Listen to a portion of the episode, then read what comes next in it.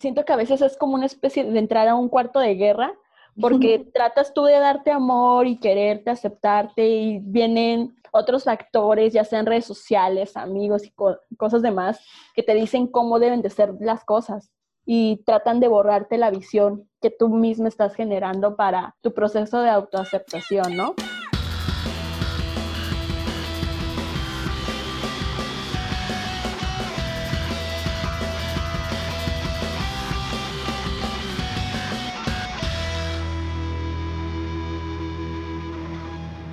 Hola, bienvenidos a otro, a otro episodio de Tipsy Girls. Yo soy Sandra. Flor. Eli. Giovanna. Y en este episodio vamos a hablar de body shaming y como la presión que sentimos sobre nuestros cuerpos. Eh, el motivo por el que elegimos este tema ahorita, siento que estamos como en este punto donde se juntan dos cosas, que es como la pandemia y los comentarios constantes de la gente sobre su miedo a subir de peso durante esta como época y también que ya estamos a punto de entrar como a diciembre, que es cuando todo el mundo empieza con fiestas, esperemos esta vez la gente se quede en su casa, pero lo dudo mucho. y también se asocia a, con subir de peso, ¿no? Porque te la pasas de party, yendo a cenas, Navidad, Año Nuevo, tamalitos, champurrado. De hecho, como que también existe esto de prepararte, hacer una dieta previa para después prepararte y darte en diciembre. Es como que he visto esa, esa también Sí, es, pensamiento. Es común que la gente diga, ah, ya aquí, a partir de ahora se rompe la dieta. Ajá. todo, todo el año a dieta para tener como este cuerpo que puedes como quitarle el freno de Navidad para comer todo lo que quieras, pero ahora vamos a ver como más a fondo por qué tenemos este miedo. O esa mentalidad. sí. A, a, mí a veces me pasa el efecto contrario de que veo tanta comida que como que me lleno y termino comiendo bien poquito y me da rabia porque es como que esto lo voy a volver a ver dentro de un año, ¿sabes? ajá. no sé por qué. Sí, sí, pero creo que, ajá, sobre todo es importante hablar del tema, precisamente porque es tan común ver esta clase de comentarios, ¿no? Y está súper normalizado dentro de la sociedad como este pánico, terror, fobia a, a subir de peso por todo lo que implica y creo que la gente, a pesar de que pone el frente este de salud, realmente no es lo que, lo que está detrás de sus miedos, ¿no? Lo más como tangible es es más bien el miedo a todas las cosas que la sociedad te asocia con la subida de peso y ser una persona gorda. Y, como, sabes, es lo peor que te puede pasar cuando la realidad es que pues no es el caso. Es que creo que también como sociedad estamos obsesionados con el tamaño, ¿no? Leía un artículo sobre una exposición que se hizo por eh, las, que era contemplar la moda de la antigüedad, de las culturas eh, tanto milenarias, por así decir, del antiguo Egipto y demás, y cómo es la evolución. Y una de las cosas que comentaba la expositora es que toda la gente le preguntaba cuál es el tamaño. Querían saber la proporción de esas culturas en cuestión de, pues dime, gordos, muy flacos. Y es como que estás viendo la moda, la decoración, porque... porque, eso debería importar. Ajá, pero, pero esa es la, a la conclusión que, que llega ella, llego yo. Todo, todo lo que importa en el, mundo, al, al, parecer, es como, ¿y cuál es tu talla?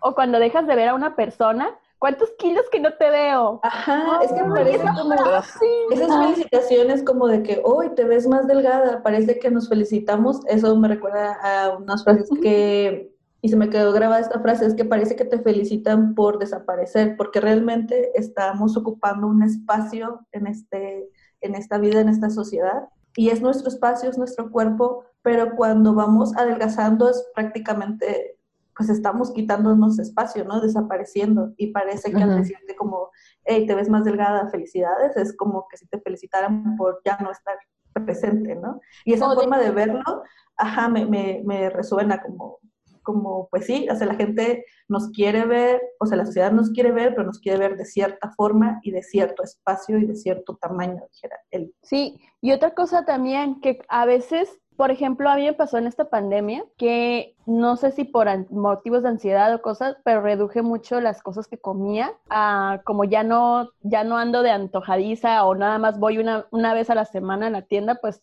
trataba de traer como verduras y demás. Porque pues Ajá.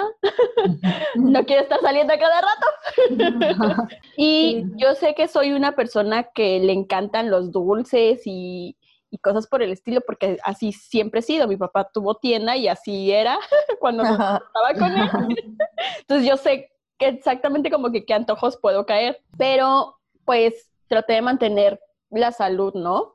Y de repente veo a un familiar y me dice, oh, estás muy delgada. Y yo no sé si la gente se está dando cuenta de que estás bajando, ya sea como consecuencia de tus hábitos alimenticios es como, ¿por qué la necesidad de hacer la observación? Digo, tú como persona no estás tonta, obviamente sabes que estás bajando de peso porque la ropa ya, ya se te empieza a caer, es como que no necesito que me lo vengas a decir. O, o, lo contrario, también si subes de peso, también creo que es de muy mal gusto que te anden diciendo, ay, y, qué onda con esa pancita o cosas así, que el ejercicio, qué pedo, o sea, pues que te valga, ya, ya sé. Al ser mujeres creo que, ajá, nuestro cuerpo siempre va a estar en la mira, siempre va a ser crítica, siempre van a tener como la autoridad para hablar sobre ello, sobre si estás delgada, si estás más flaca, si tienes boobies, si tienes caderas, si tienes oh, sobrepeso, si estás adelgazando. O sea, siempre vamos a hacer ese punto a que la, gente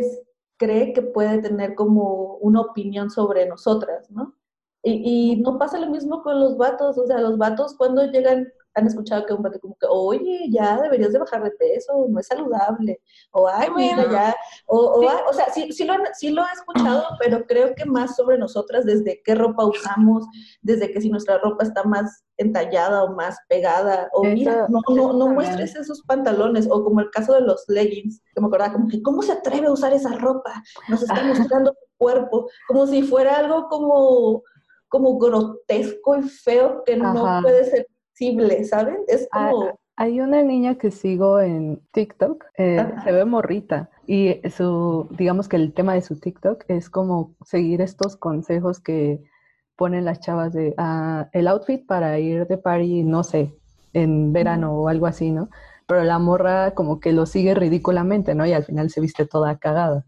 Esa es su intención y sí da mucha risa. Y alguien una vez le puso ahí un comentario, la niña es medio, medio llenita, Así tiene su pancita, pues el cuerpo cuadradito como el mío, bueno, rectangular, con su pancita, así. Y alguien le puso, las niñas que tienen pancita y las piernas delgadas no deberían de usar pantalones skinny, deberían de usar más holgados para que se les vea mejor.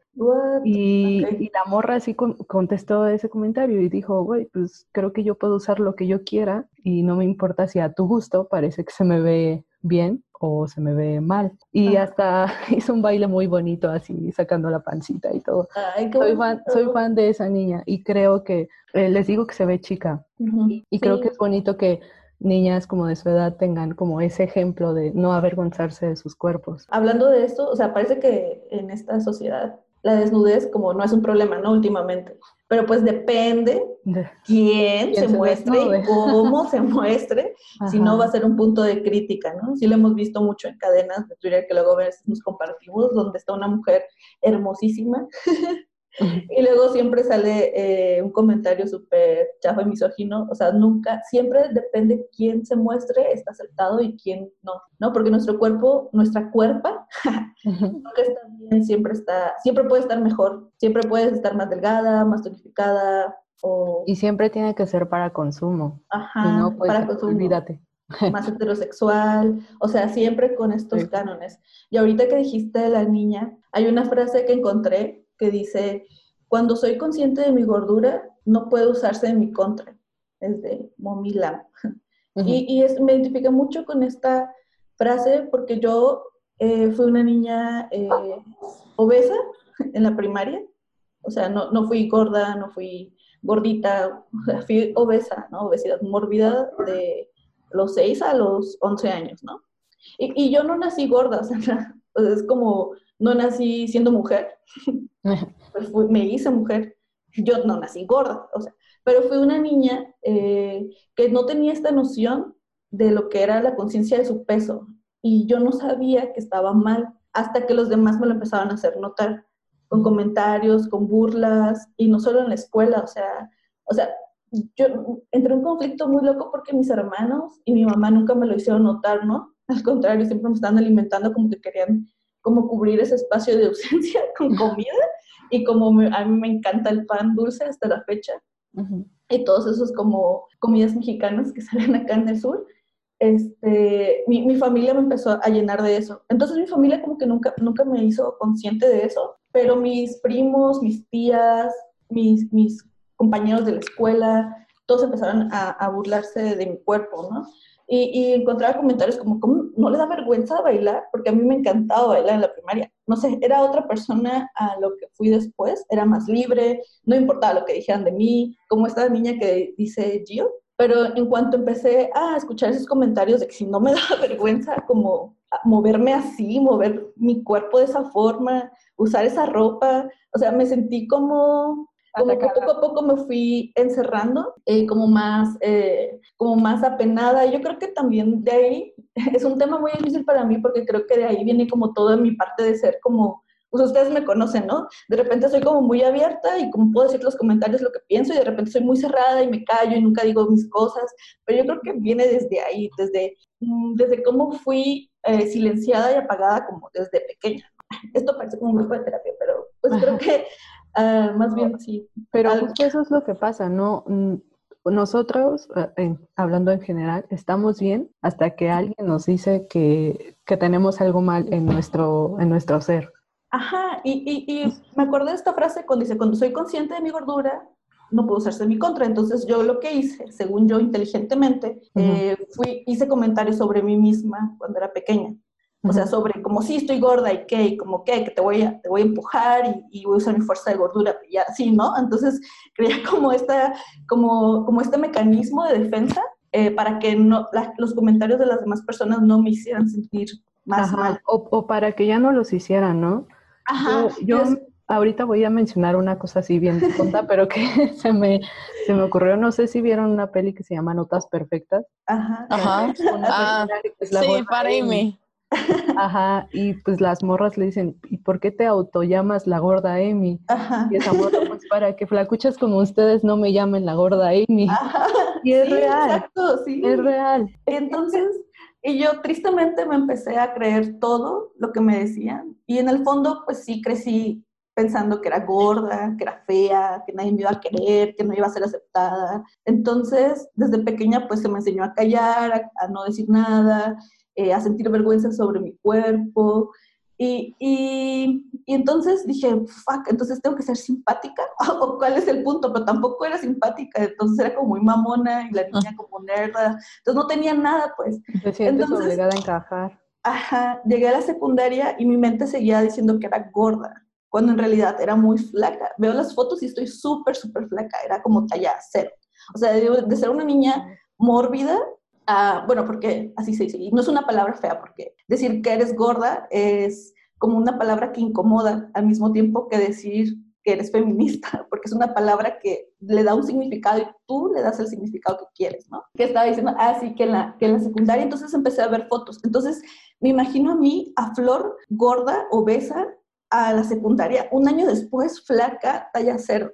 Entonces, como en mi mente este cambio como de percepción sobre mí misma fue muy, muy radical y me afectó tanto que siempre me veía en el espejo de una forma deforme. No sé si han visto como estas revistas que dicen como que no, es que cuando tienes un trastorno alimenticio, pues tu mente lo transforma y lo ves diferente. Pues a mí me pasó porque pues de todo este concepto a no tener espacio y no tener ya grasa, en mi mente lo seguía teniendo porque yo me creí que era la peor persona, la más horrible y la más fea del mundo y la más gorda. Entonces, eh, yo empecé, no, no comía, comía puras, pura basura, siempre estaba tapada en la secundaria, como un montón de ropa encima. Y ahorita veo como personas o personajes de mujeres, de niñas adolescentes, donde ya es completamente diferente el discurso y obviamente sigue siendo. Entonces, pero a mí me hubiera gustado que en esta etapa de mi secundaria no sentir, me hubiera gustado no sentir pena sobre mí o como lástima, o, no sé, muchas cosas feas, ¿no? Y, y, ahora veo las fotos y, o sea, siento como que debo hacer como una paz con mi cuerpo y, y, como disculparme con él por las cosas feas que les hice en la secundaria, como dejar de comer, eh, alimentarme, este, odiarlo, ¿no? y creo que es una como, no sé. Es un proceso. Un proceso muy, muy, muy largo. Eh, en la prepa como que fue la edad media de mi cuerpo, porque creo que no me importó, porque tal vez, mm, no sé, como que me desaparecí un poco como de estarlo viendo todo el tiempo, al, y también fue como malo porque cuando me tomaban fotos no quería ver las fotos, no quería ver cómo, cómo estaba, como que me alejé de, de mi cuerpo un poco y de mi imagen y un rato. Y en la secundaria, pues, digo, en la universidad, pues ya tenía como este problema de odio y amor, en las que, es que pues, creo por que, el estrés, ajá, como Creo que en la secundaria hay muchos cambios. El hecho del proceso de la niñez a la etapa adolescente es, es muy radical. A mí también me pasaba eso. De hecho, estaba haciendo memoria cuando fue que empezó a, a preocuparme el peso, porque yo en primaria solía ser esa chica no tan atlética, pero sí me destacaba por, porque me gustaba hacer deporte.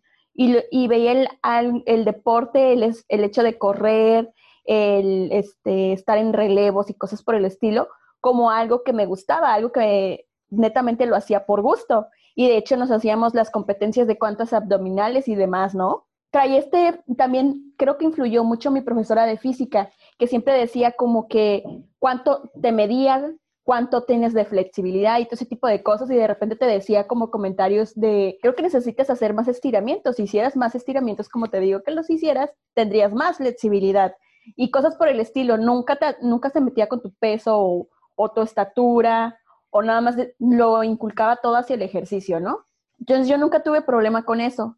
Mi problema empezó a partir de la secundaria, porque además de que tuve una amiga que se preocupaba todo el tiempo por el peso y eso fue, mi maestra nos, nos tomaba el peso, pero para decir, este, lo, ella, la profesora, me acuerdo que lo relacionaba con respecto al crecimiento y no como un problema de salud.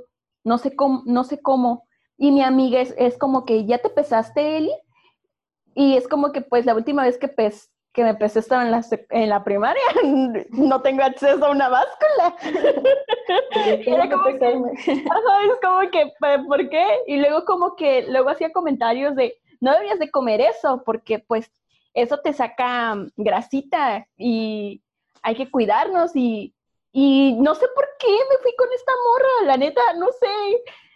Sí, ¿no? La, pequeña delgada línea entre tienes que cuidarte porque es tu salud a me, me da cosa verte eh, en ese tamaño, ¿no? Ajá. Pero es que, es que justo de ahí como, e, ese es uno de los problemas principales, ¿no? Eh, que mm, se usó este tema de la salud para oprimir a este tipo de cuerpos cuando pues recientemente se han encontrado eh, se ha encontrado evidencia de que no es no está directamente relacionado, no puedes determinar la salud de una persona al verla. Sin embargo, por mucho tiempo tuvimos que crecer con esta idea de que era sinónimo, ¿no? Ser flaco es ser saludable, ser gordo es ser no saludable y este por algún motivo ah, se decidió que si no era saludable, entonces no merecías como respeto, ¿sabes? Como el, hecho de que fueras gordo y el preocuparte por la salud de alguien, entre comillas, te servía para justificar el, ah, no sé cómo decirlo, como el... Tus propios problemas de aceptación. No, no solamente como hacia ti, ¿no? O sea, te servía para justificar eh, ser abusivo hacia otra persona como si le hacías bullying a alguien porque era gordo, le estabas haciendo un favor, ¿no? Porque entonces eh, los estabas motivando, todo esto entre comillas, a, este, a que bajaran de peso y entonces tú eras la persona buena y las personas gordas eran las que eran flojas y las que estaban mal y las que justamente como decía Flor, ¿no? Como no deberían de existir. Cuando las causas de la gordura pueden ser Muchas. Infinitas, ¿sabes? Como no... A veces puede desde... relacionado con la propia genética de la persona. Sí, no está relacionado con la alimentación todo el tiempo. Desde genes hasta ¿sabes? El factor socioeconómico también es parte de, lo que influye a diferentes enfermedades, o, problemas, por ejemplo, hormonales. Sí. Em, ajá, hay una infinidad o que, de... O que estás simplemente en un proceso de crecimiento. Porque, por ejemplo, estamos hablando de que cuando eres adolescente estás en el proceso de que tu cuerpo se está desarrollando. Entonces, por ejemplo, en mi caso, desafortunadamente yo no lo entendía así. Eh, tenía esta amiga y uno, y creo que uno de los detonadores, y es muy triste cómo es que la familia, los comentarios de la familia influyen un chingo en tu percepción de si estás gorda o no. es bien cabrón, porque yo me acuerdo que ya traía estas, estas cosas como el tic-tic de la amiga que me está diciendo. No sé al final cómo es que terminé mi relación con ella, la verdad no lo recuerdo. Creo que se cambió de escuela, no lo sé. Pero el chiste es que ella abrió ese tic-tic en mi cabeza y para empeorarlo, no sé si mi papá en un afán de quererme demostrar mi amor, su amor o su preocupación de es, o mi hija te estás poniendo gordita o algo así, no lo sé. Este, recuerdo que me abrazó y me dijo, wow, qué brazos, eh, no, me acuerdo, pero era como la connotación de que los brazos se estaban poniendo gorditos. Y pues yo de ser una flaquita, mm, eso fue como que el tiro de gracia de lo que ya me estaba diciendo mi amiga y lo que mi papá me dijo. Y él probablemente no se dio cuenta de lo mucho que me afectó a mí. Y eso, ese comentario para mí fue el detonante para hacer cosas bien pendejas, como empezar a dejar de comer. Después escalé un poquito más con el vómito. Realmente odiaba hacer eso, pero es como me están obligando también a comer, porque mi familia obviamente se da cuenta de que no estoy comiendo y me obligan a comer, como, ven todos que como, y en cuanto pueda, la primera al baño. Y creo que mm, lo empecé a ver de manera natural y obviamente durante ese proceso yo cuidaba bastante que mi familia no se diera cuenta porque pues no estaba bien lo que estaba haciendo. Y obviamente mis padres se dieron cuenta de que algo había, no sabían que había cambiado, pero sabían que algo había cambiado porque de repente mi madre empezó con, a, darse cuenta de que, oye, tienes manchas, oye, como que eso no es normal, ¿segura que estás comiendo? O ven y siéntate a comer con todos en la familia. Y empezó mi rutina de sí, voy a comer poquito para que digan que estoy comiendo y ya me dejen en paz y a matarme de hambre. Es muy patético eso. Ver, pero es que creo que este tema como de que fue estúpido y patético lo que hiciste realmente viene también de esta como presión social, ¿sabes? Como del shaming que te hacen porque no puedes ser una persona gorda porque entonces no mereces como, I don't know, ya dejas de ser una persona para ellos, ¿no? Ya eres como algo inferior.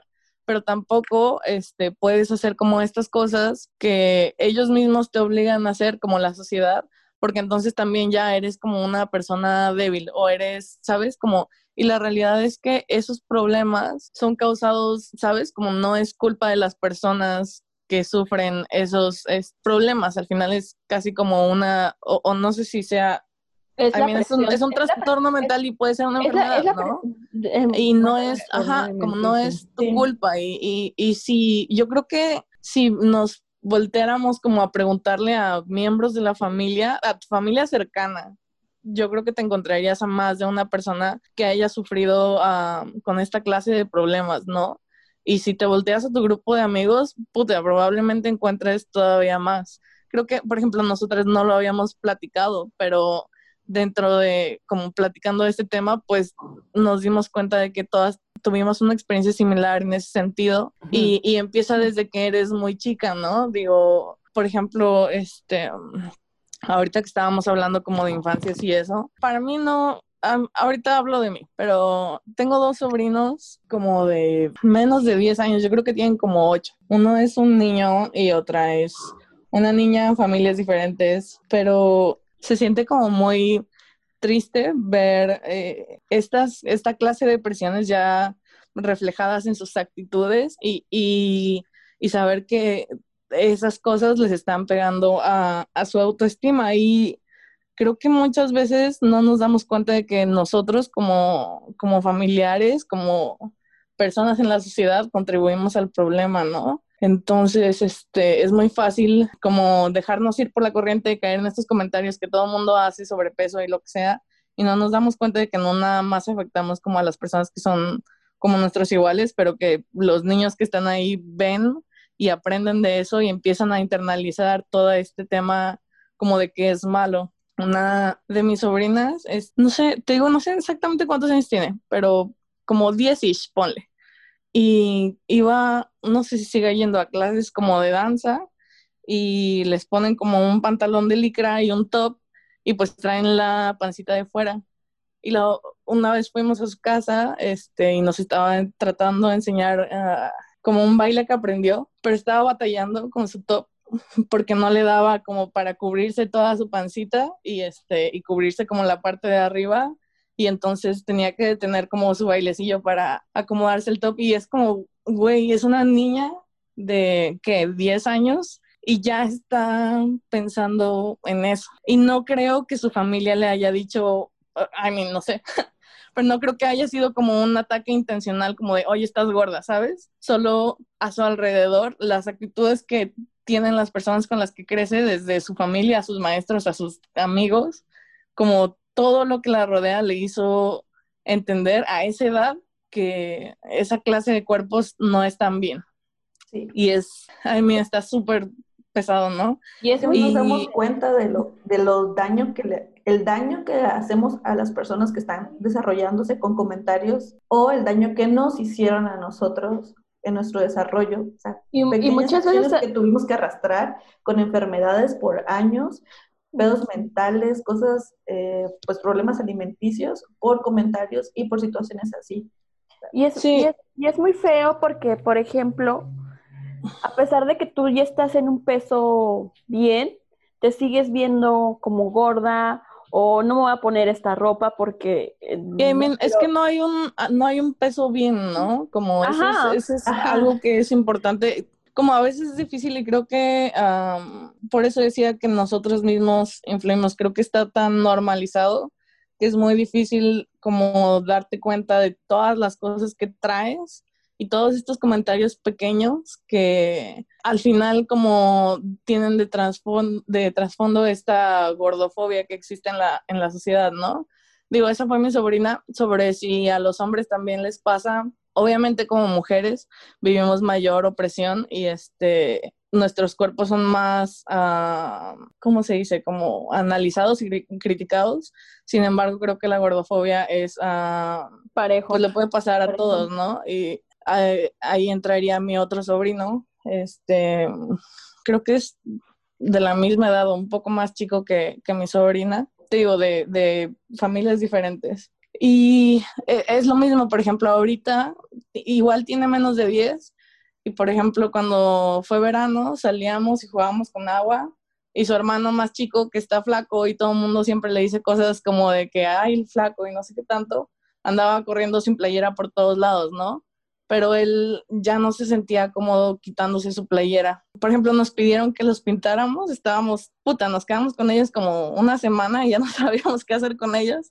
Entonces los dejamos que pintaran un cuarto ah, con unas pinturas que nos sobraron y se empezaron a pintar ellos y acabaron todos pintados.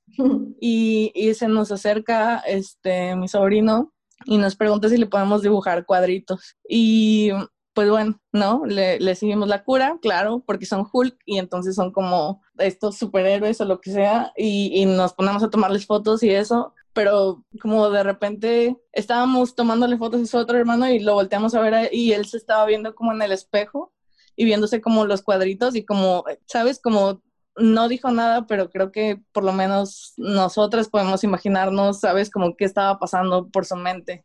E insisto, era un niño, es, es, creo que por eso es importante hablar de estos temas y... Eh, es importante hablar de, de, de, los cuerpos en general, del que tenemos diferentes formas, que no todos vamos a cumplir con los estándares como corporales normativos. Vamos a ver, vamos a ser mujeres flacas, gordas, delgadas, altas, ¿sabes? o sea, sin, sin las proporciones según los estereotipos normativos como proporcionales. Que en, realidad no debería de existir modas.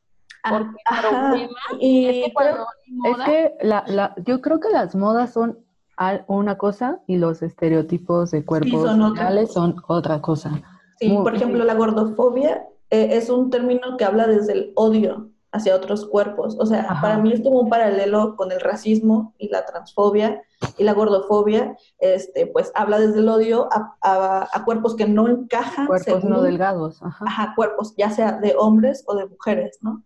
Y a veces también me causa conflicto, o he escuchado mucho últimamente sobre ese activismo, eh, pues, desde los cuerpos grandes y gordos. Y a veces también me gusta hablar de eso, pero creo que también a veces se invalida nuestro cuerpo por no ser lo suficientemente...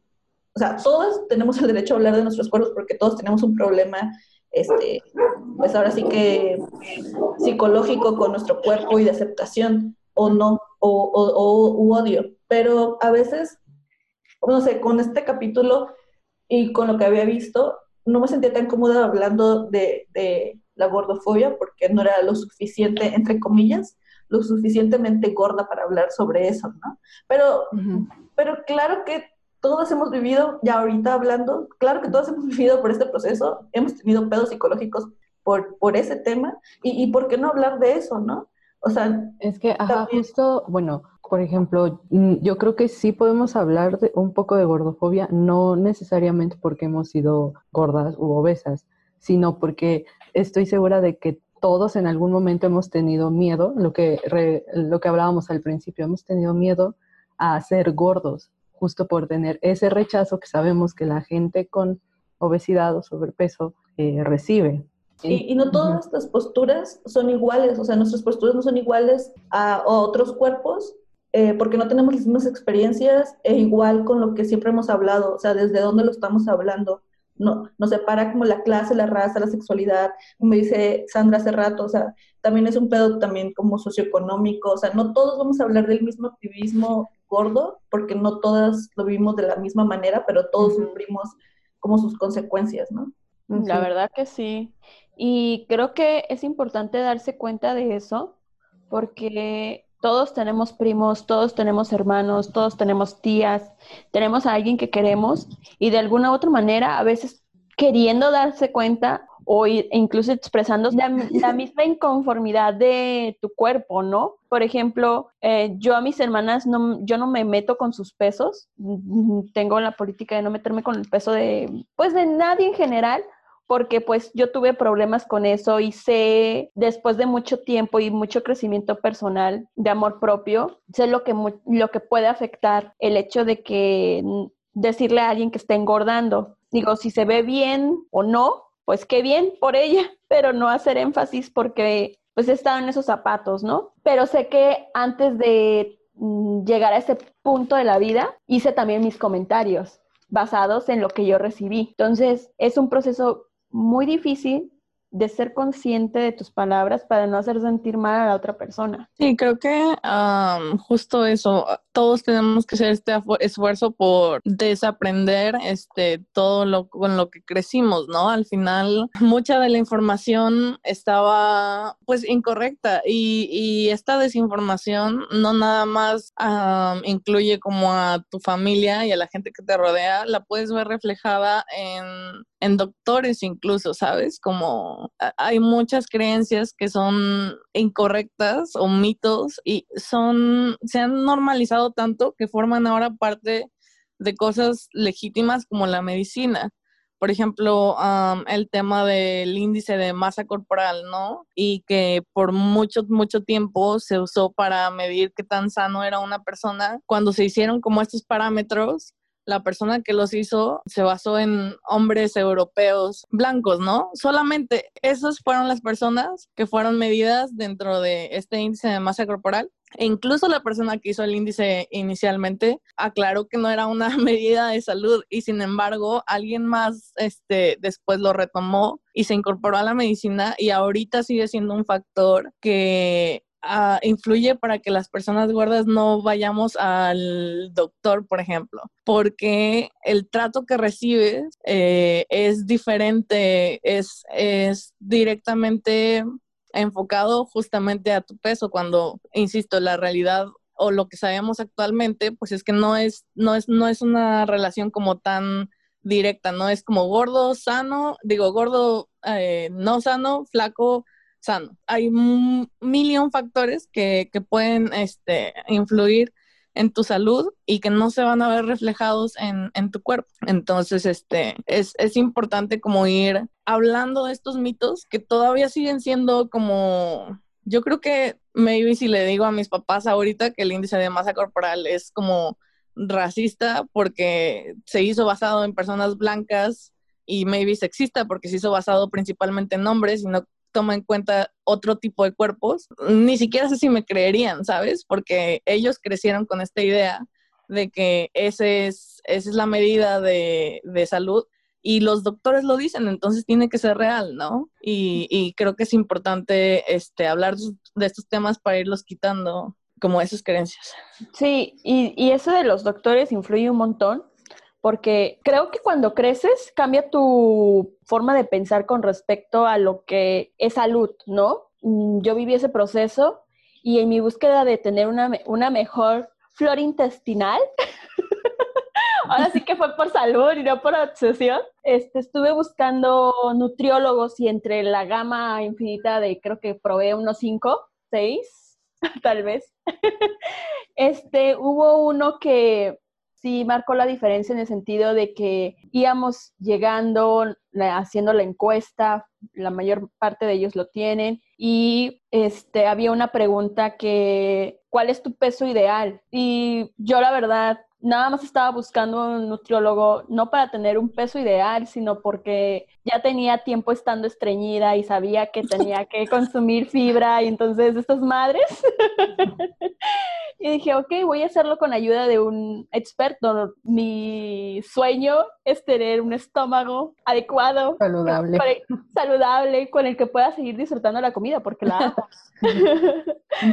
y eso de que, ¿cuál es el peso ideal? Me quedé así bien intensa. Dije, hace años que dejé de pensar en mi peso ideal. No, no avancé tanto para volver a caer otra vez en eso, ¿verdad? Entonces es como que fue un nutriólogo, no me acuerdo quién la verdad, porque pues visité bastantes, pero sí me sequé mucho de onda y pues hablé con, con el médico. Le dije que cuál era mi problema y qué es lo que quería o esperaba que solucionara el nutriólogo. Obviamente cambié de nutriólogo,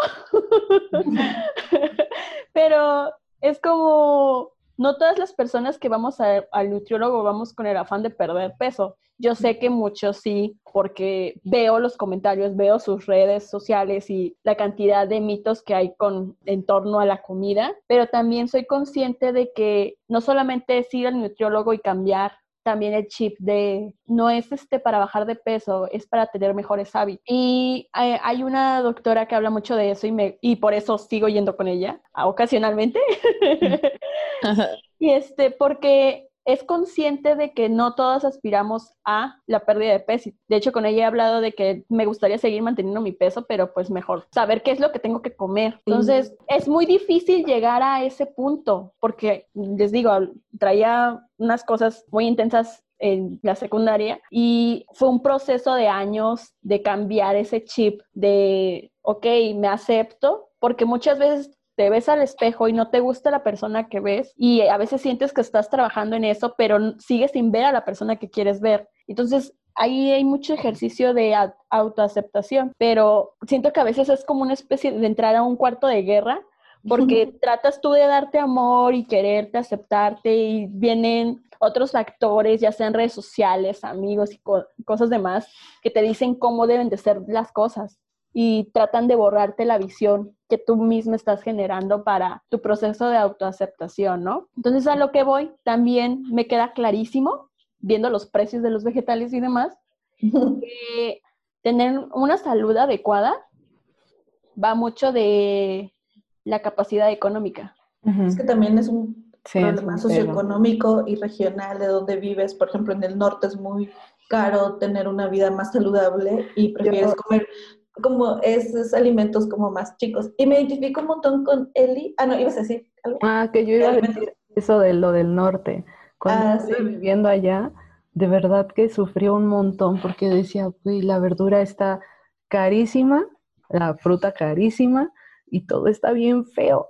Y les juro que extrañaba tanto el sur por ese, por ese lado, porque aquí fruta, verdura, todo eso es muy barato y todo llega muy fresco. Entiendo que por mercado tienes que mandarlo todo todavía verde para que llegue en buen estado al norte, Ajá. pero, la- pero sí, carísimo, e- es muy difícil lo que dices, eh, ten- o, o él y quién lo dijo, no lo sé, pero Sí, tener como una vida... una dieta, ajá, un- bueno, no, no una dieta, no me gusta que se llame dieta, pero una sí. alimentación balanceada que puedas comer de todos los grupos alimenticios y, y así yo creo que pues solo la gente con dinero. Ah, y aparte que puedas hacer ejercicio, porque también algo que no hemos mencionado es que la gente que vemos en Instagram que está super fit, mm, o sea, no, no es la misma banda que tiene tres hijos y está cuidándolos y enseñándoles no sé qué ahorita de la escuela y que es de la clase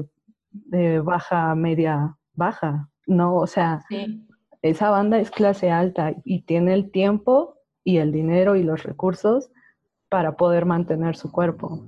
Sí, y, hablamos también de esta parte de, de comer sano y alimentos alimenticios, también mm, porque podemos hablar de eso. Por ejemplo, me identifico con mucho con Eli porque yo a esta altura y después de haber vivido tantos años con un odio en mi cuerpo, ahorita estoy cansada, harta, o sea, ya no quiero pensar como en que si subo un poco de peso o bajo o no estoy tonificada, ya, ¿no? Y, y el otro día me siento toda chafa porque me siento horrible y fea y recuerdo como esa niña de la secundaria y al otro día es como, no, a huevo que eres tú y es tu cuerpo y tienes que adoptarlo baja. porque, porque es el cuerpo en el que vivimos, pues. Entonces me identifico mucho con ella porque llegué a un hartaz- hartazgo porque mi familia es diabética y eh, ya ha habido dos, tres casos de, de, de cáncer este, gastrointestinal.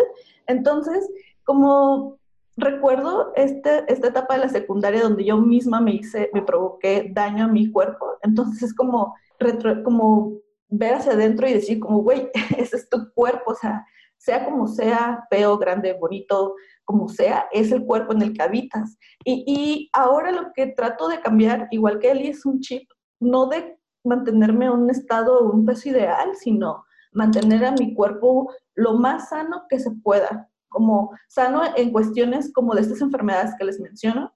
Y, y sano este, no significa ser delgado, o sea, para mí sano con que no tenga como todas estas enfermedades, que, que para mí ya es algo, ya es más como del otro lado de la línea, ¿no? Y, y es que- Entonces- ajá, no, sigue, Ajá, perdón. No, sí, sí, sí. Entonces, todos los días, pues, como lucho con este concepto y ahora, igual que Eli, me gustaría encontrar contenido que diga como que, güey, no necesitas estar como con este cuerpo ideal, solo tus hábitos alimenticios para estar más fuerte, para amar tu cuerpo, para sentirte mejor, para hacer como ejercicios que liberen como cosas que te hagan sentir más feliz contigo o comer de esas formas para poder tener una como una flora intestinal mucho más sana, ¿no? Y enfocarme en eso porque yo creo que he visto como también comentarios contradictorios de hablar sobre la salud y las verduras y sobre hacer ejercicio como algo malo o como que estás haciendo shaming a las personas que no lo hacen, pero cada, como les digo, cada quien habla desde su desde sus experiencias y yo en esta altura yo creo que ya estoy como harta de haber maltratado mi cuerpo como para como darle todo lo que no le pude dar como en años. Entonces, pues ahora sí que les digo que cada quien puede hablarlo, pero porque Y tengo los recursos y estoy en, una, en un lugar donde, donde puedo adquirir eh, fruta barata y cosas sanas. Pero, pero pues sí entiendo, o sea, mi mamá, mis hermanos que tienen hijos, como dice yo, o sea, ellos no pueden tener el tiempo como de mantenerse, porque también la cultura del capitalismo y la comida rápida nos ha hecho como tener hábitos alimenticios un poco más diferentes, ¿no? Como- Porque es más Sí. barato, es que es más barato consumir comida chatarra que comida saludable. Más Y rápido. cuando, ti- y cuando no tienes el ingreso necesario, pues la neta, o sea, yo he pasado por hambres, por estúpida, mm, la verdad, ha sido más por estúpida que por necesidad. Cuando, cuando bien pude haber distribuido el dinero para comprarme algo, algo sano que le va a hacer bien a mi cuerpo, me fui por la hamburguesa de, no sé, Pero, bueno, pesos porque es más barato. Ajá, creo que es importante como insisto, maybe no, no hacer tanto este como castigarte por las cosas que hiciste, porque al final los motivos por los que los hiciste pues son válidos y puede que, ¿sabes? Como no, no es, o sea, me refiero a válidos en el sentido de no... En ese momento. ¿Sabes? Como no realmente fue porque soy una loser y no voy a comer, ¿sabes? Como no, esa, esa no es la, la realidad del problema, este o de la situación que viviste y, que pues creo que varios podemos este como empatizar y de lo que decía Flor justo este lo platicamos no antes del episodio sobre qué nombre le íbamos a poner porque empezamos con gordofobia pero luego estaba este tema de no todos nuestros cuerpos entran dentro del gordo entonces maybe no todos nos sentimos cómodos hablando desde ese punto de vista, ok, entonces maybe body positive, pero entonces body positive es este trend que salió, que al inicio su intención era buena, me parece, sin embargo, de nuevo, por el, lo que decía Flor del capitalismo, se convirtió en esta otra cosa y ahora te venden esta idea de siempre estar feliz y de siempre amar tu cuerpo y si no amas tu cuerpo entonces tú eres el problema, cuando la realidad es que pues la sociedad en la que vives y todo lo que te rodea hace muy difícil que este sea un proceso como lineal, ¿no? No puedes nada más como decir hoy, ah, pues ya, ya hoy amo mi cuerpo y listo, me vale lo que diga el mundo. Gracias por tu post. Ya me siento feliz. Es la intención llegar ahí, pero la realidad es que con todo lo que vives y todo lo que te rodea es prácticamente imposible no de repente justamente tener estas como downs de autoestima, porque pues todo lo que está a tu alrededor te dice que tú estás mal, que tú no deberías de existir, que tú eres como todas estas cosas negativas. Y, y uno tiene que hacer la lucha constante de desaprender todo eso, de tratar de tener un nuevo enfoque y pues hablamos del, del body neutrality también, ¿no? Que es un trend que creo que es más alineado a lo que todas pensamos, que es básicamente hacer como las paces con que ese es tu cuerpo y tienes que respetarlo, no es, más válido el que no siempre lo ames, porque pues reconoce todos tus problemas y, y se enfocan más bien que te enfoques en otras cosas, ¿no? Que tu peso no sea algo que estés como pensando constantemente que es lo que pasa ahorita, como si lo piensas, como la, la, la vida promedio de una persona, como desde que te despiertas y piensas en el desayuno, entran como todos estos temas de salud, de entre comillas salud y gordura y bla, bla, bla. Entonces es muy difícil. Creo que como sociedad tenemos bien, bien sembrado el chip este del cuerpo ideal. Yo me acuerdo que desde morra veía revistas así, nos tocaron los noventas, donde, donde estaban los vientres súper planísimos y los pantalones a la cadera. Entonces si ves eso en, en revistas, en la tele, en no sé qué, crees que así debes de ser. Y, y está cabrón ya cuando creces y, te ves y dices, ah, qué pedo, o sea, ¿dónde está mi vientre plano y, y pues mis bubisotas y el traserote, o sea, ¿saben? Sí. Y, y sí genera, o bueno, ya hablando yo personalmente, sí te genera ahí un, un pedo en tu cabeza así de, ¿acaso estoy mal? Porque... ¿Me las tengo que operar? Ajá, porque hay, justo iba a entrar ese tema, ahí viene como el otro lado, ya no de la obesidad, sino de los que crecimos siendo escuálidos, o sea, de los que neta somos un fideo y tenemos el tipo de cuerpo, ya llegó el vecino otra vez con su música, el tipo de cuerpo eh, cuadrado, pero ah, bueno, rectangular, así neta, una tabla, por donde sea que lo veas, es una tabla. Y si dices, güey, ¿dónde, está, ¿dónde están esas curvas que me vendió la tele? ¿Dónde está ese, ese pecho? ¿Dónde están esas nalgas? Eh, ya, ya la estatura, pues, pues ya es un extra, ¿no? Pero ¿dónde está todo, todo eso? Y, sí, creo que Y es bueno, entras a ese rollo de las operaciones. ¿Y qué tal que me opero las boobies, la nariz? ¿Qué tal que me quito esto, me pongo aquello? Y, y también hay una vez más, llegamos, llegamos al tema médico que había dicho Sandra de, de que los doctores te dicen, oye, es que a ti te iría mejor como este tipo de nariz para que vaya más acorde a la forma de tu cara y tú así como, güey, pues es que así nací, nací mal. Sí, es, es difícil, ajá, como reconciliar todos estos temas, pero pues una vez que te vas adentrando, pues te das cuenta de que justamente es un negocio, ¿no? No, e, e, estas personas que te venden estas ideas no lo hacen por ti o por tu salud o porque sea lo mejor, lo hacen porque les genera dinero. Por eso, ¿sabes? Como hay, hay influencers que te venden estos supresores de hambre que al final son parte o, son como un gateway de este, sí, como estas paletas que puedes, creo que Kim Kardashian, este... Oh, yo no sabía eso. no, yo. No, no, no, no, también yo soy ultra fan de la comida, nunca haría eso. O sea, también fan de ah. los dulces, pero... Sí, dijimos no que fuera el tema, como dice Sandra, gordofobia, sino más bien body shaming, porque pues en este podcast tenemos diferentes cuerpos y, mm.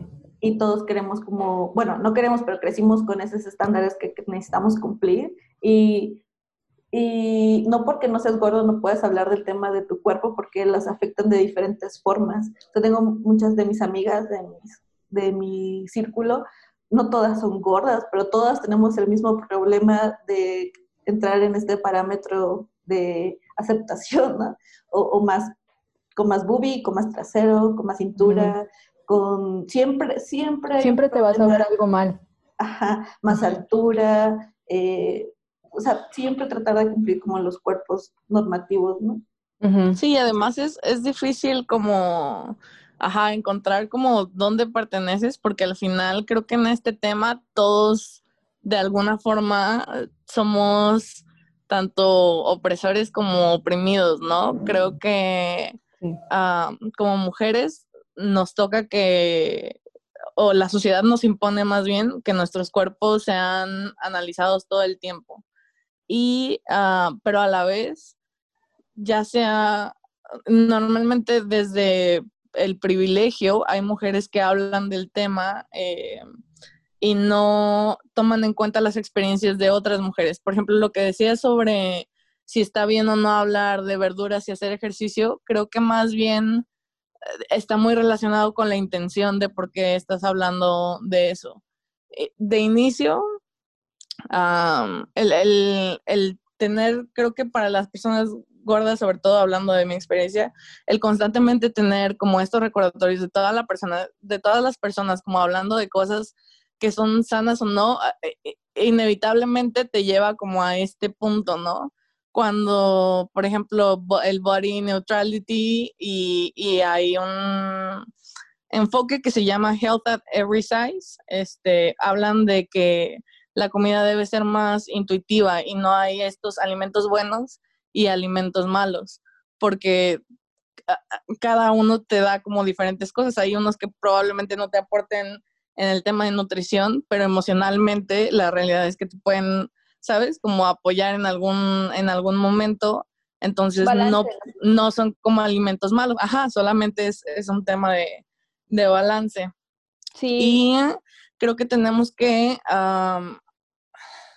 identificar estas cosas y, y, ser más, ser muy responsables sobre lo que decimos y hacemos, este, porque independientemente de nuestro peso, tenemos internalizada esta gordofobia, como seas quien seas, eh, hombre, mujer, flaco, delgado, este, eh, todos tenemos como este proceso como ya integrado en nosotros y tenemos que trabajar en, en quitárnoslo, ¿no? Y, por eso hablaba, por ejemplo, de, de los mitos que son considerados realidades, ¿sabes? Y que son más difíciles de ir en contra de, porque pues justamente la mayoría de la gente los cree. Entonces, ¿cómo, cómo le haces para decirle a la mayoría de la gente que no están en lo correcto, ¿no? Como el índice de masa corporal o, por ejemplo, el tema de las dietas, que lo puedes ver en todos lados todo el tiempo. Todo el tiempo todo el mundo está hablando de estar a dieta o de querer estar a dieta o de que no pueden con su dieta. Y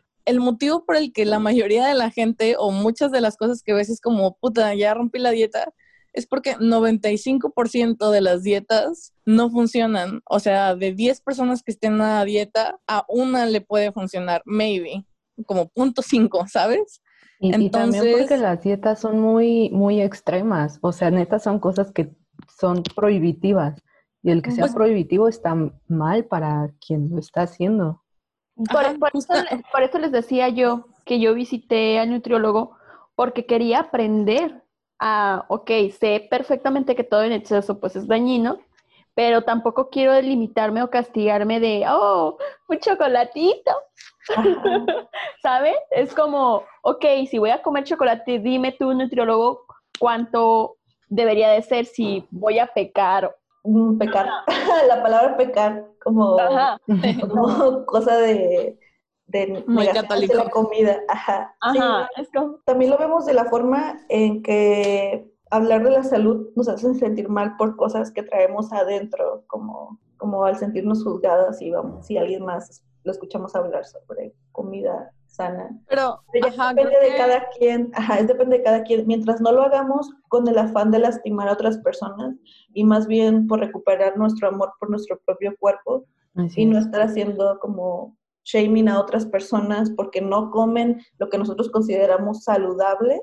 O sea, mientras lo hagamos como en el sentido así y, y no estar como molestando a la otra porque tiene que hacer lo mismo que nosotras, o sea, cada quien... Como una superioridad moral. Ay, por ejemplo, ajá, sí, sí, sí, estoy de acuerdo, pero creo que hay cosas que maybe nos dicen, por ejemplo, que te pueden ayudar a ti a, reconciliar como con tu cuerpo y que no necesariamente son positivas. Digo, sí, cada quien obviamente habla de su experiencia y cada quien tiene derecho a compartir lo que sea, sin embargo, ajá, dentro de lo que las acciones que tomamos tenemos que aprender a identificar como el origen de dónde vienen, ¿no? Hay una nutrióloga, se me fue su nombre ahorita, eh, recientemente la encontré porque, I mean, después del episodio que tuvimos sobre racismo y, y lo que nos compartieron las chavas que estuvieron en el episodio, la verdad es que las personas que sigo en redes y, las cosas que sé han cambiado como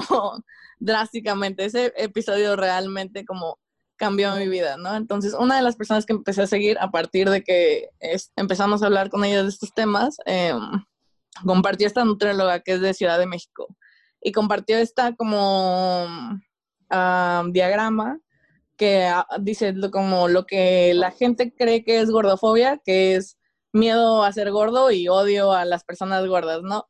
y luego eh, lo que realmente es la gordofobia y ahí entran temas que a veces no nos damos cuenta, por ejemplo, cosas como la foto del antes y el después, el que las personas hagan como esta, entiendo que es viene como de este sentido de sentirte bien y de ver como, ah, mira, así me veía antes y, así me veo ahora, pero justamente refuerza el hecho de que antes estabas uh, mal y lo que criticas de nuevo no es realmente la salud, estás criticando a tu cuerpo que era gordo y estás celebrando este cuerpo que ahora es más delgado. Y no necesariamente de nuevo entramos en que signifique que es sano. Uh, como igual que salud o por ejemplo este por ejemplo en mi caso en mi caso no, comer es que sigo siendo gorda o sea a los estándares de las digamos a los estándares sociales sigo siendo gorda. Y el punto aquí es no sentirte mal si llegas a, no estar en estos parámetros, a no a subir de peso, a no mantenerte, o sea, eh, yo a lo que me refería con de, de, comer sano y aceptación es por una batalla interna que a nadie le debo una justificación. Y no estoy diciendo que antes lo que sí está mal y ahora estoy bien y, entiendo ese punto de entrar esta de, eh, es que es muy muy delicado como la línea sí es que hay una línea muy delgada. mientras seas consciente de que todos los procesos sobre la gordura son diferentes y no interpretes o hagas shaming a otros cuerpos por no comer de nuevo lo saludable que tú pensabas porque yo estoy hablando porque recordemos de que cada persona lo va a hablar desde su experiencia y en mi sentido porque hay una lista de enfermedades bien culeras en mi familia y trato de aceptar mi cuerpo porque ya, ya estuvo de odiarlo por tiempo. Y, y, odiarlo no me refiero a que ahora ya estoy delgada, sino que aceptarlo a que ya le voy a dar alimentos que me pueden ayudar a mi cuerpo a, sentirse mejor, pero no desde, la, no desde el lado de que ahora soy mejor, sino como desde el lado de que ya sufrí bastante con él y ahora solo si está más gordo o si está más ancho o si está más caderón, pues ahora sí que quererlo como es, pero sin hacer shaming a otras personas, como a, eso me refiero, ¿no? Y, es que tampoco sabes cuáles son las circunstancias de la otra persona. Es como ah, todo esto que pasó con Adele, de que bajó un montón de peso. O sea, no sé, yo vi cómo enloquecieron las redes sociales de aplausos y demás. No sé, yo me quedé así como que todo eso fue consecuencia tanto del entrenador y los cambios de hábitos, pero no sabemos si supió depresión porque pues salió de una relación de cierto tiempo, es su hijo y todo ese tipo o, de O también es válido que ella, si no se sentía cómoda, pues quiera cambiar ciertas cosas. O sea, si hay desde un, como esa vergüenza o ese rechazo que sufre gente por cómo se ve su cuerpo, pero también está la forma de yo quiero hacer esto. Eh, por eso digo que hay una, hay líneas delgadas también. no, como por las, situaciones. Porque, por ejemplo, voy, ahora voy a hablar de mí ah, otra vez. Yo, una vez más, yo estoy súper delgada y mucho tiempo estuve baja del peso ideal, entre comillas el, peso recomendado y me hicieron un montón de exámenes a cada rato porque mi mamá tenía miedo de que yo tuviera anemia o padeciera mil cosas, ¿no? Esa fue toda mi pubertad adolescencia. Eventualmente, de hecho, cuando me mudé a Tijuana, subí de peso y llegué al peso ideal. No tengo idea de por qué subí de peso, y realmente no me molestó subir de peso porque dije, ah, bueno, pues se supone que ya estoy bien. Ya estoy saludable. Lo que sé y estoy consciente es que yo soy una persona a la que no le gusta hacer ejercicio. Tengo muy mala condición física en cuanto al ejercicio. Las veces que hago ejercicio lo hago más a huevo que por querer, ¿no? Que porque diga, sí, hoy es día de ejercicio. Y la realidad también es que hago ejercicio, no sé, un mes y dejo de hacerlo porque pasa algo y dejo de hacerlo. Hago ejercicio dos meses y otra vez lo suelto y no soy constante. Y la realidad es que a mí, a mí sí me gustaría eh, ser constante en cuanto, en cuanto a ejercicio para hacer como sentirme fuerte, ¿no? O sea, no es tanto de, de adelgazar porque pues no, pero sí para ser como... tener condición, ¿no? Ajá, tener, tener, la, condición. la, condición física que no tengo y sentirme fuerte, ¿saben? O sea, no, no, no estar con musculotes, pero saber que puedo hacer cosas porque yo sé que ahorita me encanta subir cerros, pero sé que cuando lo subo estoy así como, ah, ayuda. O sea, igual. Ajá, entonces quiero esa condición. Entonces ahí está la línea delgada entre querer cierto tipo de cosas y también creer que lo hacemos por cumplir con una sociedad. Creo que, ajá, pero ahí es donde... Por ejemplo, yo no puedo hacerle a ese comentario, no puedo hacerle shaming a, a Gio y decirle, güey, yo estoy gorda y tú cómo me vas a venir a decir a mí porque eres flaca y no entiendes como este proceso en el que yo viví, porque de nuevo estamos cayendo en el rol de criticar a otros cuerpos porque no vivieron nuestras experiencias. No, no, sí, sí, sí, fueron muy culeras, y nuestras experiencias fueron muy culeras y creo que todos tenemos el derecho a mejor, no, no mejorar, a sentirnos bien con nosotras, con nosotros mismos, sea como sea, porque ya sufrimos, porque ya esta sociedad ya nos dijo, ya, ya exploramos, ya más psicológicamente, y ahora ya quiero sentirme bien con yo, conmigo misma. Y también me acuerdo de, la, del lado de las cirugías plásticas, por ejemplo, que unas amigas lo hicieron y, y, cuando lo escuché por primera vez fue como, ¿cómo? Pero es que, ¿cómo no pudiste aceptarte contigo misma y cómo, cómo, no, cómo te hiciste esta cirugía? ¿Por qué no te aceptaste tal como eres? ¿Por qué no? Porque todos nuestros, nosotros tenemos procesos muy, muy diferentes, siempre y cuando no nos pongamos contra nosotras mismas, sino contra lo que está escrito, contra el capitalismo, otra vez va a ser choro, pero contra el patriarcado. O sea, mientras nosotros digamos, ay, pues no quiero poner boobies, porque hay muchas, por ejemplo, muchas personas que sigo y, amigas cercanas que se hicieron estas modificaciones y, y ahí es un conflicto bien cabrón como de que, güey, ¿cómo no pudiste aceptarte? Porque ahora es lo, lo dominante, ¿no? Aceptarte, pero pues Ajá, pero ahora sí creo cada que- mente es diferente. Y aparte, si es tu cuerpo, una vez más, creo que puedes hacerle lo que tú quieras mientras nadie te obligue a, a hacerlo. Sí, las Sí, no te- cirugías es sí, algo social, pero tú al final, tú decides qué hacer con tu cuerpo. Y nadie debería de, de decirte, ay, pincha morra, no sé qué, no aceptaste tu cuerpo, vete a la verga. No. Sí, no, es, es, es importante, ajá, como dejar que cada quien pase por su proceso. Insisto, no, no era crítica lo que decías, Flor, pero este, um, a veces hay cosas, insisto, no necesariamente eso que dicen, o por ejemplo lo que dice Gio, este, sobre hacer ejercicio para tener condición, ese es justamente pues el approach como que, que es el ideal, ¿no? No, no hacer ejercicio para ser delgado y Justo, eh. probar algo y decir que es mejor, eres mejor que alguien, perdón. sino por el, el tema de... am, ah, fuck, se me fue. Pero, por ejemplo, fuerza. lo que les decía de Health at Every Size, tienen como estos como pilares de, del, del concepto de Health at Every Size que ah, se enfocan en eso, ¿no? Ah, la alimentación que sea intuitiva, no en, en base a alimentos buenos y malos. La aceptación del cuerpo independientemente del tamaño o la forma y la actividad física para el movimiento y la salud en lugar de para moldear tu cuerpo. Entonces, este, que es justo lo que decía Gio, ¿no? Ella lo hace por Ese es un asterisco que quiero agregar que no lo dije cuando lo dije. que si bien yo lo quería hacer por, bueno, lo quiero hacer, no, no lo quería, lo quiero hacer por una salud, por una mejor condición física, inevitablemente sé que mi cuerpo se va a moldear por el tipo de trabajo que voy a empezar a hacer. Entonces, si yo subo una foto a Instagram o donde sea, la banda va a creer que yo lo hice para ponerme, no sé, más delgada, más chida, más lo que quieran, cuando mi intención es otra. Entonces, ahí una vez más, pues lo que decía Flor, eh, no sabemos la, por qué la gente trabaja sus cuerpos, no sabemos lo que traen ellos adentro, lo que están pensando, cuáles son sus objetivos. Igual y alguien me dice, ah, tú lo que querías era adelgazar, pero no, yo lo que quería era obtener mejor condición porque pues respirar hasta me cuesta trabajo. Entonces, no, y, y y como por eso el Sandra, o sea, comentario, por ejemplo, como- de, de las fotos del antes y el después, ¿no? Una cosa es, pues sí, que tú como vivas tu proceso y subas fo- fotos de tu cuerpo a en diferentes estados, depende de lo que estés haciendo, ujú. y eso como no, creo que no entraría dentro de lo que esta nutrióloga menciona como fotos de antes y después, sino justamente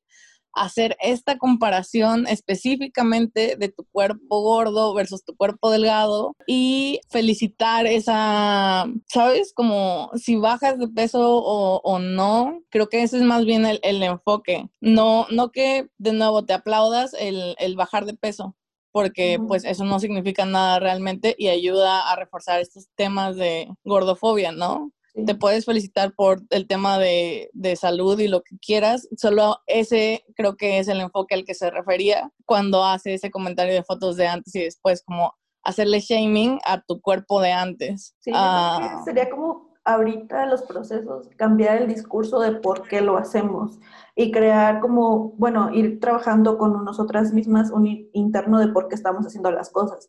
Realmente estoy haciendo, por ejemplo, en mi caso, comer más verduras para poder no tener una enfermedad a futuro o en el caso de yo de estoy trabajando ejercicio para ser más fuerte porque también nosotras tenemos como el derecho a ser más fuertes y, y en el mundo allá afuera donde nos encontramos con violencia cada rato, a lo mejor eso nos hace sentir más seguras con nosotras mismas. Y, y yo creo que entonces ahí más bien sería como cambiar el discurso de por qué estamos haciendo las cosas y, y tomar Ajá, conciencia sí, sí. las personas eh, desde donde lo están hablando. No más Sí. bien por cumplir estereotipos, como dices, el Ujú. antes y el después, porque sí es un buen ejemplo de que, mírenme, ahora estaba, así entiendo el punto en que ese, ese, esa imagen del antes y el después sí crea como un conflicto, como, güey, como, como antes estabas mal y ahora estás bien, o antes como estabas ahora bien soy y ahora estás antes no. Ajá, entonces, eh, solo cambiar ese discurso que lo estamos haciendo por nosotras mismas. Sí, No. no sé si, I mean, creo que ya hemos mencionado varias veces a esta actriz activista que es Yamila Yamil. Eli la mencionaba la otra vez en el, eh, en el episodio de aborto eh, y yo le he mencionado un par de veces. Al final creo que es, por ejemplo, una de las influencias más fuertes que tengo en, en cuanto a feminismo. Me gustan mucho los temas que trae. Ella habla, por ejemplo, del body neutrality. Tiene esta página que hizo aparte que es iWay, y la gente sube fotos como de ellas y sus cuerpos y, y, hablan como de yo peso, pero no hablan en temas de kilos, sino en cosas que les aportan como en su vida y tiene como este enfoque muy diferente y muy cool. Y, este, y justo eso que dices, uh, muchas veces eh, en sus redes ella como habla de esto de reconocer el, el privilegio, ¿no? Y creo que eso ayuda o, ese esfuerzo que ella hace es justamente para tirar estas como nociones de, idealizar estos cuerpos y estas cosas, es cuando la realidad es que ella los tiene por su privilegio, ¿no? Y ella lo, comenta así en redes, ¿no? De repente le dejan comentarios como de, ay, wow, ¿cómo tienes tu piel así? O cómo, bla, bla, bla. Y ella es, es ah, muy como directa en este sentido de, pues es que mm, vivo una vida privilegiada, una vida que me deja tener una alimentación sana, que me deja pagarle a alguien para que me prepare estos alimentos, descansar las horas que son necesarias. Y, creo que a, a, eso va como, como este, este tema, ¿no? De reconocer el tema de privilegio y saber que cuando buscas o más bien cuando hablas de tu cuerpo delgado, estás hablando desde, el, el desde este tema como de, de, privilegio, ¿no? Al final hay otra activista que, que se me hace muy yo creo que, es se diferente. llama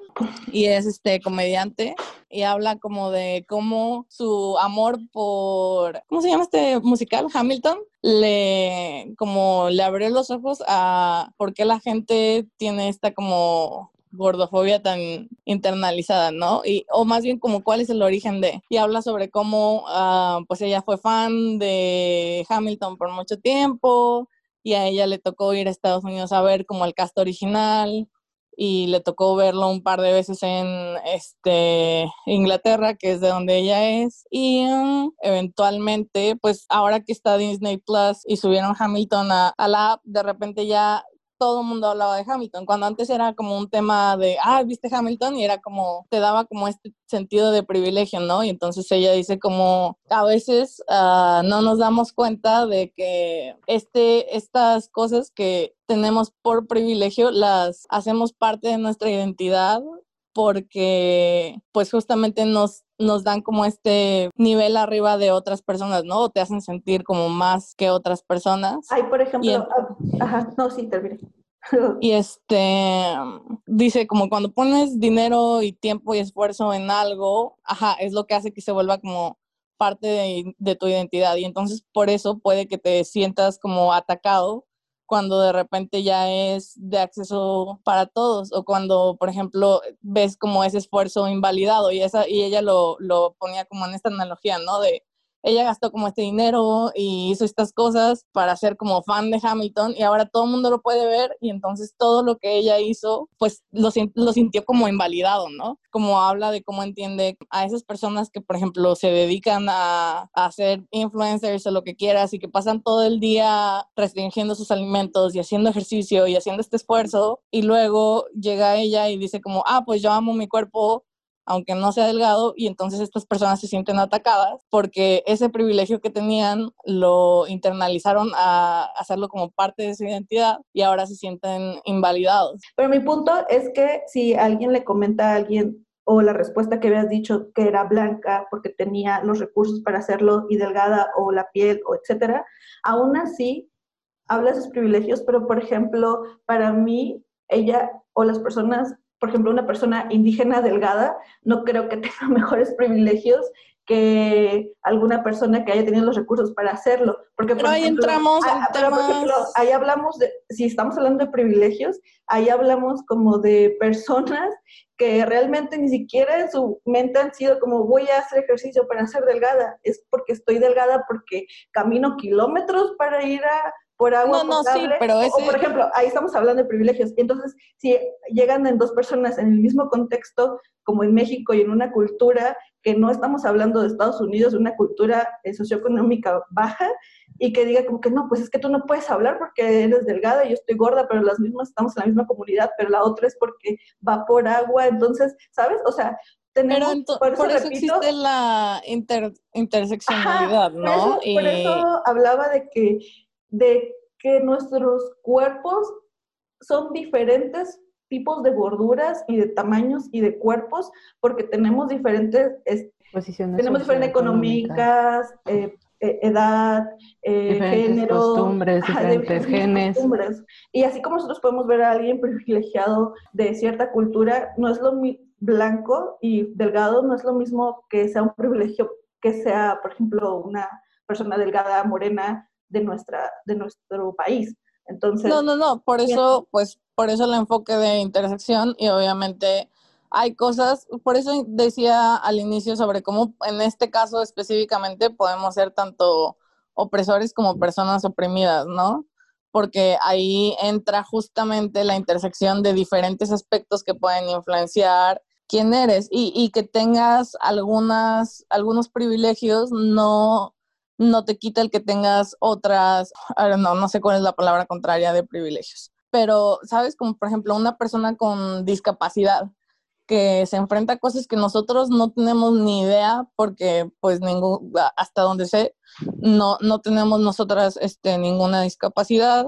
o por ejemplo, puedo hablar en mi caso nada más, este, y es una persona blanca, ¿sabes? Como va a tener el privilegio de ser una persona blanca y va, y yo voy a tener el privilegio de ser una persona es, sin discapacidad. Sin discapacidades. Ajá. Entonces, eh, justamente no puedes, ¿sabes? Como comparar las luchas que tenemos cada uno, pero de nuevo, que esa persona sea discapacitada no quita el hecho de que disfrute del privilegio de ser blanca, así como el que yo sea morena no me quita el hecho de que disfruto de la del privilegio de, no tener una discapacidad visible, por ejemplo. Entonces, eso que mencionas, obviamente, pues ahí entramos en, esa intersección y en las diferentes opresiones que vivimos cada quien, este, pero insisto, no por ser oprimidos de alguna forma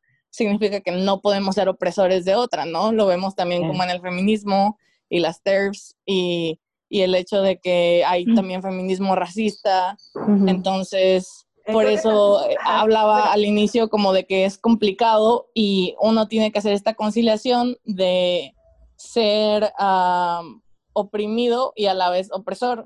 Creo que ahorita ya nos estamos desviando un poco el punto de haberlo hecho no sobre gordofobia, sino body shaming, es que cada una de nosotras pudiera contar su experiencia que es súper diferente a la de la otra persona, pero en un contexto que es igual porque, porque nos afectó no cumplir estándares que se nos impusieron. Entonces, a partir de ahí, creo que este capítulo, como igual como pasó con el racismo, no podemos hablar desde otras perspectivas o lo que consumimos sí nos han afectado y nos han ayudado, pero este capítulo creo que va a ser un poco más enriquecedor si lo hablamos solamente de nuestras experiencias y no meternos como en otros temas que podemos como sacar después.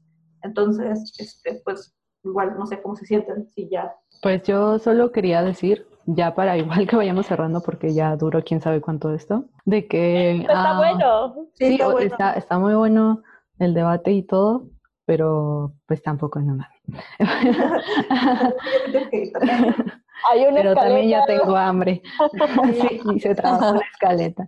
No, pues creo que sería importante hablar de cómo hemos eh, manejado esta aceptación, como lo hemos estado trabajando, o en el caso de que ya se, ha llegado, ya se haya llegado a la aceptación, pues hablar de eso, de cómo podemos llegar hasta ahí. Creo que es un proceso con altas y bajas y siempre va a seguir ese mismo proceso porque aunque tú te prepares para mentalizarte de me amo, me gusta quién soy, hay días que ves demasiados cuerpos perfectos en Instagram y te da para abajo súper mal plan.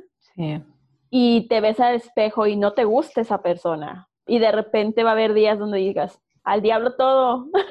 Tengo un buen sistema inmune. No me estoy enfermando. Claro que estoy bien. y al diablo todo. Pero mm, yo creo que nunca voy a terminar de cerrar este proceso porque hay muchas influencias y puedo lidiar con ellas, pero como todos los días hay buenos y malos. Sí. Y aunque busque animarme, pues va a estar difícil.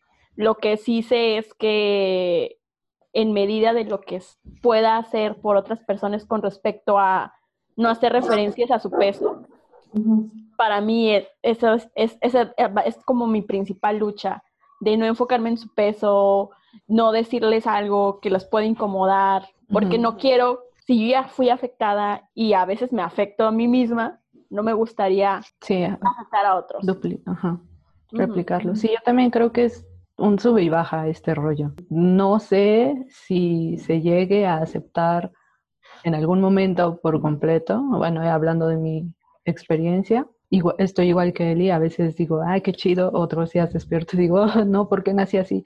O cosas así, ¿saben? Pero sí, es, es un sube y baja, ir aceptando poco a poco, incluso ir aceptando lo que socialmente o personalmente puedes considerar defectos. Este, y pues es algo del diario, tratar de darte amor. En mi lado, eh, pues no he logrado y no creo que lo, lo logre en los próximos años sobre aceptar mi cuerpo y, y como con este concepto de delgadez y ser gordo por toda mi experiencia vivida. Entonces, aún todos los días sigo luchando como con este, eh, con este concepto y a veces eh, caigo en un hoyo de pensamientos como negativos sobre mi cuerpo. Hay días en serio que me odio y no quiero ni verme al espejo. Y hay otros en los que me abrazo y digo, güey, pues estos son tus defectos, este es tu cuerpo en el que habitas, pues lo abrazo y lo amo y, y días sí, días buenos, días malos. Entonces, aún sigo en este proceso, pero por ejemplo, como dice Eli, en mi, en mi caso es aceptar como como dónde estoy y respetar el cuerpo de los demás, de, de las y los demás, ¿no? Siempre con respeto y, y, y no criticar porque no sabemos desde qué punto eh, eh, lo están viviendo cada uno. Y más bien sería como, como eso, ¿no? Como respetarme a mí y respetar a otros cuerpos sin ponerlos como principal punto de, de, de ser juzgados. Sí, creo que igual personalmente uh, creo que tengo, creo que esa es una experiencia que tenemos compartida a pesar de, los diferentes cuerpos que tengamos, este, ese como sube y bajas, ¿no? De, de, creo que es más fácil una vez que tienes, que conoces más sobre el, trasfondo de las cosas y aunque ya empiezas a sonar chairo y empiezas a hablar de, de cosas como el capitalismo y, y como la gordofobia racista y, y, cosas así, como que suenan, si nunca has escuchado de eso, uh, como, ah, ¿sabes? Como ya se mamó.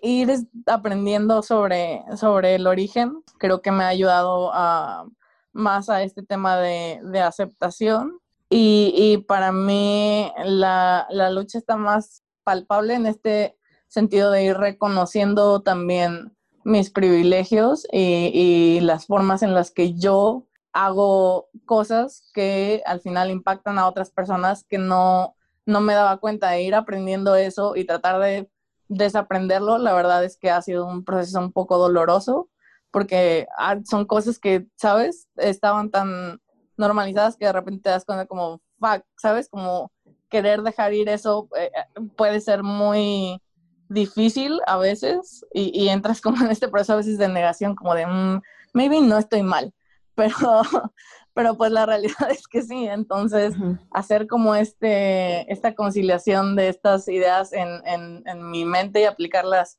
tanto a otras personas como a, a mí es, es como el, el, proceso en el que estoy y, y, es como lo que es más palpable para mí. Uh, en nuestras redes Ya se me olvidó cuáles son nuestras redes. Creo que este tema, lo, platicamos cuando tuvimos, ah, cuando normalmente nos reunimos, este, para las personas que nos estén escuchando, nos reunimos pre el episodio para hablar como de qué vamos a hablar. Y este, de inicio sabíamos que iba a ser como un tema fuerte, ¿no? Creo que todas tenemos experiencias relacionadas al, al tema que han impactado nuestra salud y nuestra autoestima y, este, este fue uno de esos episodios donde te preparas mentalmente y de todos modos sientes como esta aprensión a hacerlo. pero bueno, al final lo que decían es justamente el motivo por el que nos animamos a hablar del tema, ¿no? Todas vivimos experiencias diferentes y todas las experiencias que viven las personas son válidas y pueden ayudar a otros a sentirse menos solos. Sé que, por ejemplo, escuchando sus historias, definitivamente me hizo a mí sentir como más, ah, bueno, no solo soy yo. Y creo que esa es la idea al final de este episodio. Entonces, igual, si quieren compartir sus historias, si tienen que decir ah, o comentarios sobre el, los temas que hablamos y, ah, o dudas sobre algunos de los conceptos que manejamos, porque entiendo que a veces hablamos de cosas y, y, este, son conceptos que no están siempre a la mano de todos y es válido, ¿sabes? Como yo los vi de alguien más y tuve que ir a leerlos y no es como algo que ya sabía, entonces también eh, solo cualquier duda o comentario que tengan, este, pues ya saben que pueden escribirnos y haremos la lucha por resolver las dudas que tengan o platicar los temas que quieran platicar y compartir sus experiencias. Y alguien, ¿alguien se acuerda? Somos Tipsy Gals. En Facebook somos Tipsy Gals MX y en Instagram es Tipsy Gals-bajo. Igual en Twitter, tipsygal-bajo. Pues ahí esperamos sus comentarios y todo. Y ahora sí ya vamos a cerrar esto porque ya, larguísimo. larguísimo. Ok. Ajá. Okay. Pues cuídense todos. Bye. Bye. Bye. Bye. Bye.